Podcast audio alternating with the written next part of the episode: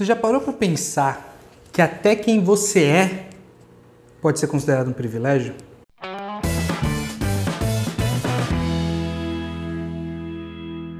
Olá, seja uma pessoa muito bem-vinda ao canal. Meu nome é Wagner Steffen e ajudo as pessoas a encontrar, aceitar, para aí sim perseguir seus objetivos de carreira. Esse é o Desafio Diversidade, um programa aqui na Desafio Certo que tem como objetivo trazer temas de diversidade para as pessoas e através delas para as empresas também. Ah, por mais que a gente vá discutir grande parte dos, dos conteúdos aqui sobre diversidade, esse conteúdo é válido para todos e todo mundo é bem-vindo aqui. Tudo bem? Dito isso, vamos trabalhar esse esse tema que talvez uh, tenha chamado a atenção, né? Que eu falei até quem você é um privilégio. Uh, eu tenho, eu gosto, né, de pensar que eu tenho uma sensibilidade para o meu próprio privilégio, né? E me surpreendeu muito quando em determinado momento eu estava lendo, foi no final do ano passado isso, é, eu estava lendo um livro chamado Como Ser Anticapitalista no Século XXI. É uma leitura que eu recomendo para todo mundo. É um livro interessantíssimo de se ler. Uh, e a gente, e, óbvio que tem vários temas, né? Se explica o que é o capitalismo, as maneiras de recusa dele, como a gente pode é, melhorar a nossa vida, vamos dizer assim, né? É, nos tornar pessoas melhores, etc. O, o conteúdo de hoje não é sobre o livro é sobre uma citação que o, o autor do livro fez em que ele estava numa conferência e ele, depois da conferência, foi tomar uma cerveja com alguns alunos dessa conferência. Óbvio que a, que a, que a conferência era sobre anticapitalismo, chama assim, né? socialismo, comunismo, etc. Foi, ele estava falando sobre assuntos como esse. Uh, não, na verdade não fica bem claro, mas para vocês entenderem o que aconteceu, é, ele estava falando de assuntos que ele acreditava, certo? E em determinado momento o autor estava num, num país onde se existia preconceito religioso, certo? É importante que se entenda isso também. Ah, eu não estou dando muitos detalhes? Porque, primeiro, não quero estragar o livro para quem for ler, mas também porque não é tão claro assim qual era o preconceito existente ali. O que acontece foi que o autor, no meio da mesa, conversando, bebendo com esses alunos, ele falou assim que ele não não se identificava com as pessoas parecidas com ele, com norte-americanos, é, cristãos e alguma outra coisa eu não me identifico com essas pessoas. Em termos de identidade, eu me identifico, eu me pareço, eu sou muito mais parecido com vocês.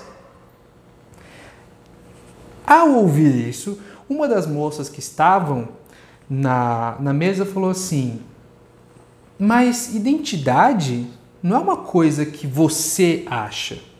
Identidade tem a ver com o que as pessoas acham de você. E ela continuou falando assim: se você for para um bairro aqui desse, dessa cidade e for assaltado, um guarda logo vai vir e ele vai te ajudar. Agora, se eu for assaltada, eu não vou receber ajuda.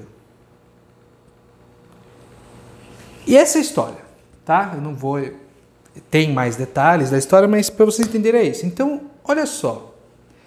A reflexão que fica é uma reflexão que o autor faz também, tá? Não fui eu que, ai, nossa, o autor, nossa, preconceituoso, nem se tocou. Não, ele se tocou e ele faz essa reflexão no livro. Mas e essa história me fez perceber o quanto que eu sou privilegiado apenas por poder definir a minha identidade por quem eu sou e o quanto que algumas coisas eu não posso. Dando exemplos bem básicos, né, aqui, uma pessoa negra que não se visse extremamente bem não pode entrar numa loja de um bairro muito nobre porque ela vai ser convidada para sair. Ela vai sofrer preconceito. Ela não vai ser atendida no mínimo. Isso é só um exemplo dos muitos e muitos e muitos que eu posso dar. Para não usar de exemplos de outras diversidades, eu vou usar um exemplo da minha. eu não posso ser uma pessoa romântica apenas. Porque dependendo do lugar que eu tiver, pode ser que me julguem como uma pessoa que está fazendo para chamar atenção, que eu não preciso fazer. Se eu demonstrar afeto com o meu marido, marido, casado, papel passado, com quem eu divido a minha vida, com quem eu tenho um apartamento, com quem eu estou assim, com todos os tudo certinho pela família tradicional brasileira, a não ser pelo fato que a gente é homem. Se eu demonstrar afeto em público com esse homem, pode ser que eu sofra preconceito. Pode ser não. Eu vou ser bem sincero. Já sofri preconceito. Já fui olhado feio e já me perguntaram se eu estava fazendo isso para chamar atenção. Se eu precisava mesmo fazer isso. Então eu não posso ser romântico. Eu não posso é, ser carinhoso. Porque ao fazer isso, eu, para muita gente, eu estou querendo chamar a atenção. Então, a minha identidade, o que eu acredito em mim, que por exemplo, eu sou uma pessoa carinhosa, eu acredito nisso, eu defino isso em mim, eu sou uma pessoa carinhosa. Nem todo mundo vai entender isso. Vai ter gente que vai achar que eu estou chamando a atenção, que eu faço isso para chamar a atenção, que eu não estou fazendo isso de uma maneira honesta, sincera e que é necessária até para mim. Não. Eu estou fazendo isso só porque eu preciso chamar a atenção, eu preciso chamar a atenção. Se um amigo meu hétero usa uma camiseta dos ursinhos carinhosos e uma camisa de flanela por cima, esse amigo pode ser considerado engraçado, estiloso, irônico, que não combina. Eu provavelmente seria taxado de gay.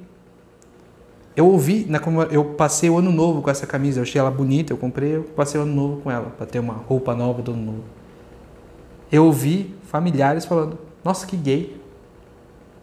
É, que bom. E eu não ligo para isso, ok. Eu me defino como gay, eu não tenho problemas com né, essas pessoas héteros que acham que me ofendem falando que eu sou gay. Mas olha só, eu não posso definir o meu estilo sem alguma coisa ser julgada por outra pessoa. Então, o que me chamou a atenção nesse texto foi o, quão, o, quão, o quanto que eu preciso ainda entender o quão privilegiado eu sou. Porque ainda assim eu falei esses exemplos, né, que comparado com o que as pessoas negras e as mulheres passam, é até pouco, porque eu sou bastante normativo, né, eu sou homem, eu sou é, cis, eu sou branco, ainda assim, o quanto que eu não percebo, o quanto que eu não percebo o meu próprio privilégio. Até a minha identidade é algo que eu não consigo definir ela inteira. E o quanto que tem gente que não consegue definir quase nada sobre a identidade dela sem as pessoas julgarem muito ela. Então é um momento de reflexão aqui pra gente, pra gente entender o quanto que quanto que a gente realmente pode definir da nossa identidade, o quanto, o quão privilegiado nós somos de poder definir esse privilégio, de poder definir a nossa identidade sem que as outras pessoas julguem a gente. Então é isso, pessoal. Muito obrigado aqui por ficarem até aqui. Se quiserem deixar um comentário, eu vou agradecer muito. Se quiserem dar um like ainda mais, deixem comentários, deixem like, qual for a plataforma que você tiver. Além disso, se vocês quiserem seguir as redes sociais, se você está vendo em vídeo, estão aqui na tela. Se você está vendo por podcast, estão na descrição do episódio. Uh, Para quem está vendo em vídeo e quer ver por podcast, é esse aqui no finalzinho, o, no meio, no baixo aqui, o Anchor, o roxinho. Lá você vai poder ver todos os conteúdos que saem aqui por vídeo também como podcast, ok? Do mais, muito obrigado por ficar aqui comigo e aprender um pouquinho mais sobre diversidade. Até semana que vem. Tchau, tchau.